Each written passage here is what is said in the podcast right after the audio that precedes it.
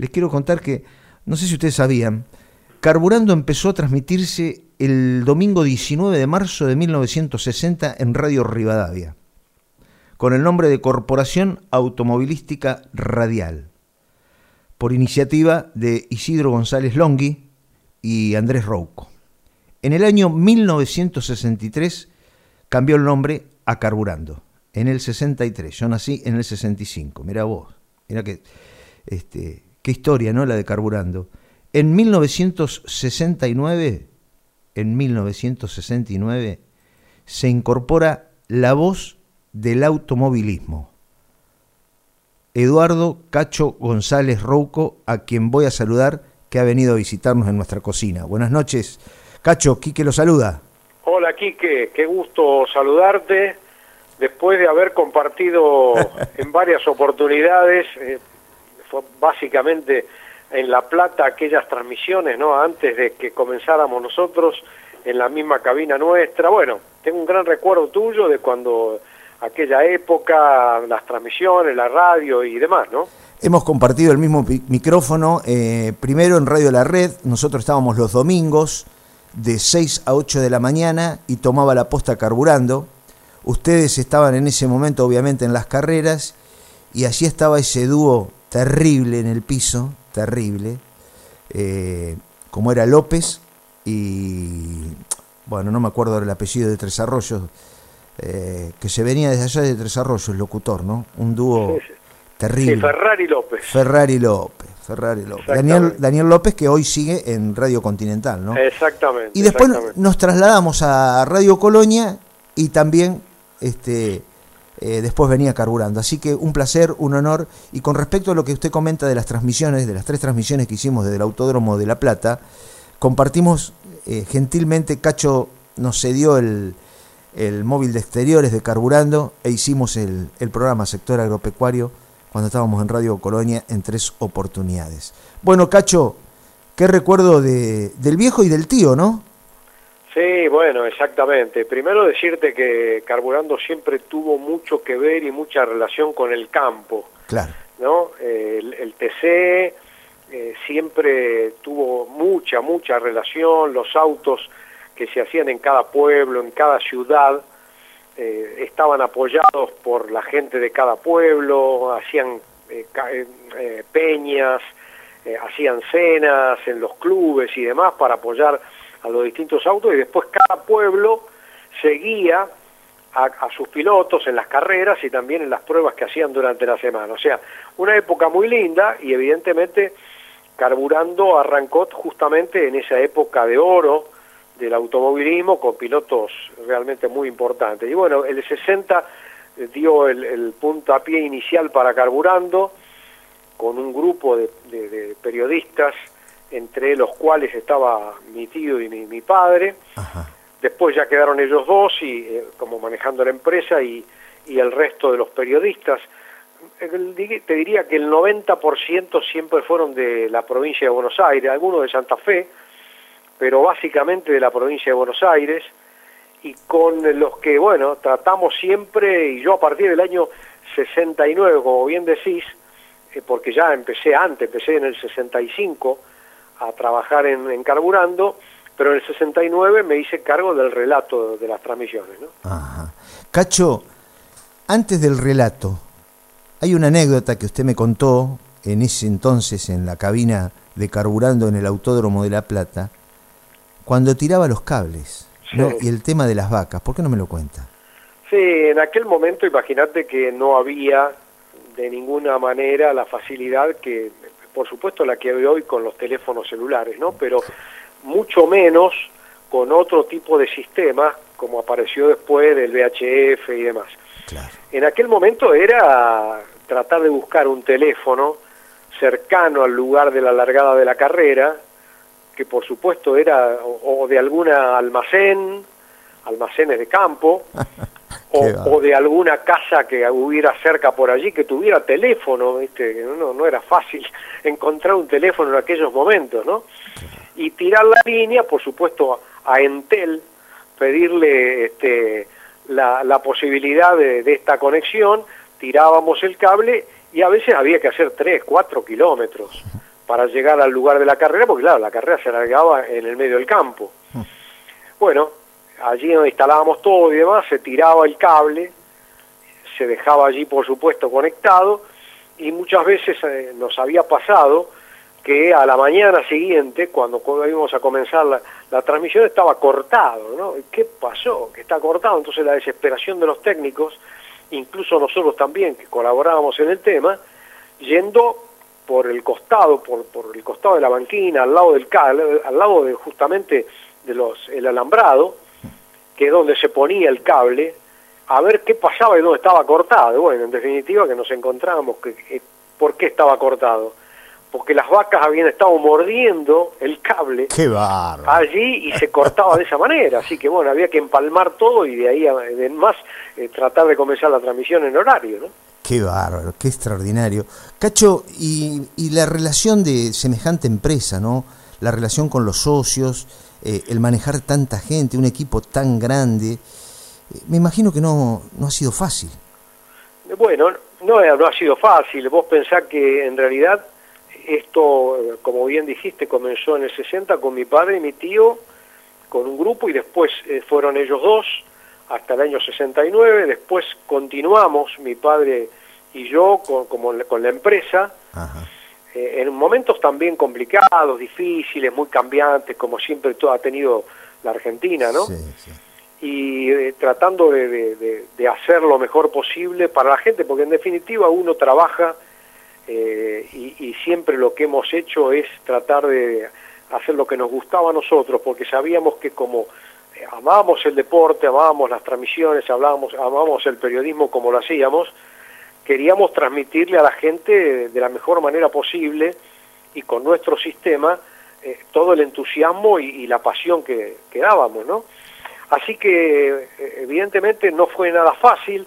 Después, a, cabo del tiempo, en un momento determinado ya mi padre eh, mayor ya se retiró y entraron otros socios junto con, conmigo como para tener continuidad en las transmisiones de la, de la televisión, además hacer el camión de exteriores de televisión, cosa que no, no, no era nada fácil. Así que fue situaciones que se vivieron complicadas, pero siempre teniendo la posibilidad de que la gente nos escuchara, nos siguiera, nos viera y esto es un elemento importante.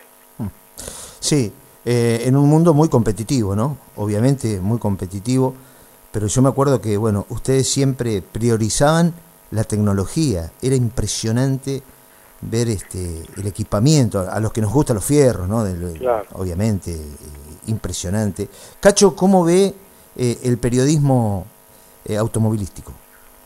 Bueno, el eh, periodismo automovilístico hoy está trabajando en la medida de lo posible. Hoy, bueno, en, este momento y este, este, año con el tema del, COVID-19 ha estado muy complicado. Imagínate que no hay carreras, eh, no, no se puede obtener los sponsors. no, al, no tener transmisiones de competencias también evidentemente se hace muy difícil, se, se sobrelleva y bueno, y después en los años anteriores y en el futuro esperemos que esto vaya cambiando un poco y que se, permita a los periodistas en general y a las organizaciones que están haciendo las transmisiones, que no son muchas, lamentablemente, en este momento, ¿no?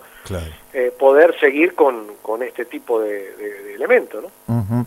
No puedo dejar de preguntarle por el avión, Cacho. Qué éxito que fue el avión. Sí, bueno, el avión era un, un tema fundamental para la época que nosotros transmitíamos en la radio. Vos pensás que el tipo que estaba en la ruta, tanto sea carrera eh, de semipermanente, carrera de ruta abierta, carrera de gran premio... Cacho, lo voy a interrumpir un segundo. Sí, ¿cómo no?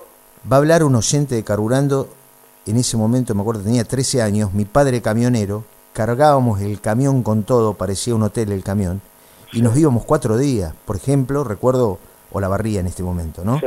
Eh, y era, para, para, para, para, para, para, que iban los datos del avión. Adelante, adelante el avión, avión de Daroy San Pablo y le mandaba, me acuerdo. Bueno, perdóneme, Cacho, quería, quería. No, pero claro, era esta tal cual y además básicamente lo que vos decís, o sea, todo el mundo estaba prestando atención porque el avión te daba, cuando a veces se cumplía una vuelta, eh, en ruta a veces tardaban 30 minutos, 40 minutos para completar la vuelta. Entonces, mientras tanto estaban los móviles y estaba el avión que te iba dando permanentemente los top famosos del 5, 4, 3, 2, 1 top en, distinto, en los distintos autos. ¿Por qué? Porque cuando se largaba con diferencias de, de, 10, 20, 30 o, 40 segundos, depende de qué carrera, había que saber concretamente quién venía ganando. A lo mejor el que iba adelante venía tercero y el que venía tercero venía ganando. Este, ¿Por qué? Porque se sacaba el tiempo neto que el tipo empleaba hasta determinado lugar. Bueno, eso era fundamental. La gente tenía que escuchar la radio porque si no, no sabía cómo iba la carrera. Sí, extraordinario. El top en los semipermanentes. Claro. ¿Y a quién se le ocurrió la idea del avión? No, el avión fue fundamental siempre, desde que hubo posibilidades de utilizar un equipo arriba del avión, fue fundamental, porque en los lugares eh, lejanos, muy distanciados y demás, es lo que te digo, los móviles se ponían cada tantos kilómetros, pero mientras tanto el avión te iba siguiendo los detalles y te iba contando si se paraba uno, si había algún problema con otro, si había volcado otro, si había tenido algún problema. Los detalles lo contaba evidentemente el avión. Nosotros en los grandes premios, por ejemplo, grandes premios que corrían muchos autos, llevábamos cuatro aviones. Cuatro aviones con un ah. relator en cada uno, con un técnico en cada uno y con un piloto en cada uno. Ah, este, entonces, claro, seguíamos cada parte eh, de los, los, primeros, digamos, los primeros 20 autos, los los siguientes 20, o sea, había ciento y pico de inscriptos.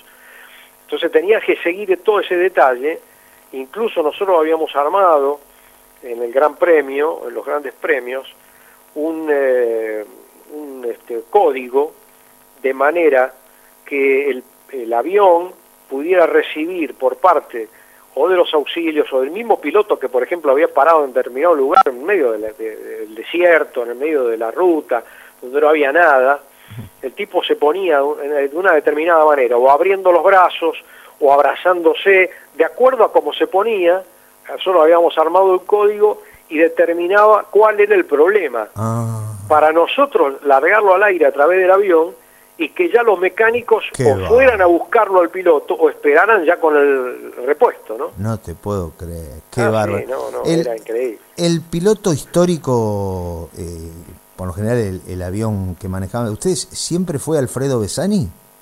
Bueno, Alfredo Besani fue en el comienzo, eh, que, fue con mi viejo durante todo el primer periodo, que se llevaba muy bien y que, bueno, era eh, eh, nosotros siempre le decíamos el piloto de los grandes éxitos, porque era un tipo que vos sabés que había comenzado antes de que fuera Aerolíneas Argentinas, ya él había volado con los aviones que, utilizaba Aerolínea, no me acuerdo ahora cómo se llamaba esa compañía, y tenía una experiencia increíble, increíble. Yo siempre cuento que él, por ejemplo, en los grandes premios volaban, te, voy a contar algo que es una cosa insólita, ¿no? Eh, como eran muchas horas que volaban los aviones, no tenían autonomía. Eh, no les alcanzaba con el combustible que llevaba el avión. Entonces, adentro del avión llevaban bidones oh.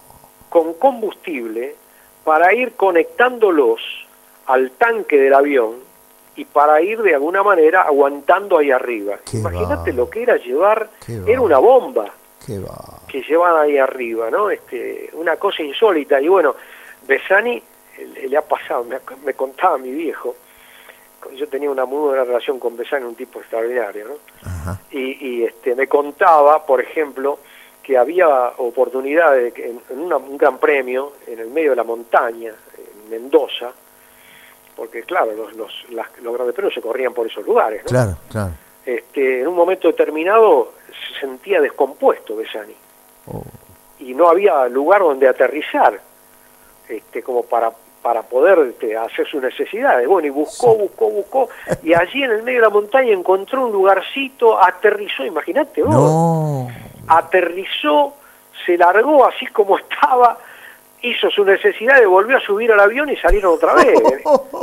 ¡Qué maestro! No, no, además hemos salido de acá, eh, el, el aeródromo estaba en Monte Grande. Ajá Montegrande tenía un, un aeródromo que era de, de, comi, de los, los comi también eran gente que utilizaba aviones, que tenía los Cessna en aquel momento, este, vendía los Cessna acá.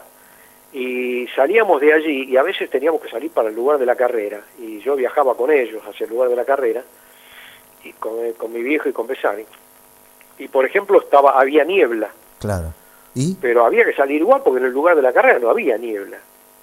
Entonces, ¿cómo se hacía? Bueno, la única manera era, como después él sabía, por ejemplo, a 50 kilómetros que la niebla desaparecía, salía, volábamos a 30 metros. Para evitar cualquier problema, agarraba por arriba de la vía. Ah, como guía.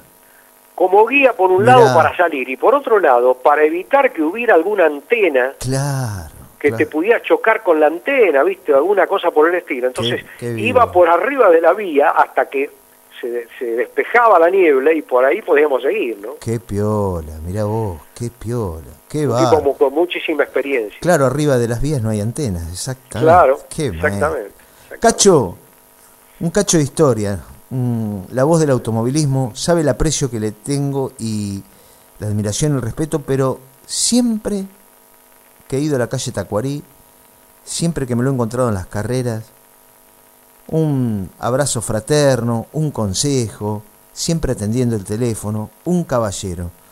Cacho, es, es, un honor haber compartido el micrófono, aprender de usted y bueno, y, y que bueno, nos permita charlar en esta cocina de campo esta noche. ¿eh? Mira aquí que yo creo que todos aprendemos de todos, cada uno ha tenido su experiencia, eh, yo también creo absolutamente que la relación con los otros periodistas o con la gente en general, yo siempre he tenido muy buena relación con el público en general, siempre lo he prestado atención, siempre lo he escuchado, eh, porque me parece muy importante y me parece que todos aportamos algo para lo que hacemos, ¿no? Este, de un lado, del otro, tanto sea en el deporte, tanto sea en el campo, cada uno aporta lo suyo. Y me parece que también vos haces lo tuyo y muy importante para que la gente de campo esté enterada de las necesidades y las cosas que pasan en el día de hoy. Eso tratamos, Cacho. Eso tratamos. Acá, bueno, nos mandan eh, mensajes. Gonzalo García. Eh, hola, Quique, buenas noches. Qué lindo escuchar a Cacho. Qué lindo recuerdo me trae. Fuerte abrazo para los dos desde San Fernando, taller eh, Diesel Power. Gracias, querido amigo Gonzalo. Inés Endoya, si habremos escuchado el top de carburando cuando viajábamos en familia. Adelante el avión. Gracias Inés. Eh, hola Kike, escuchando a Cacho González Rouco, una institución en el relato de las carreras en ruta. Me acuerdo como si fuera hoy. Adelante el avión y salía el mono Gagliardi. Exactamente, el mono Gagliardi fue el que reemplazó a mi viejo después, ¿no? Claro. Durante muchos años, claro. El mono. Un gran saludo a Cacho y a todos los amantes del automovilismo. Daniel Pérez desde San Borombón. Bueno, Cacho. Bueno, les agradezco a todos muchísimo. Un fuerte abrazo, Cacho, ¿eh? y un gran saludo a su familia. Muchas gracias y un gusto, Quique. El gusto ha sido mío, Cacho. Buenas noches. Chao, gracias, que sigas bien. Adiós, igualmente, adiós.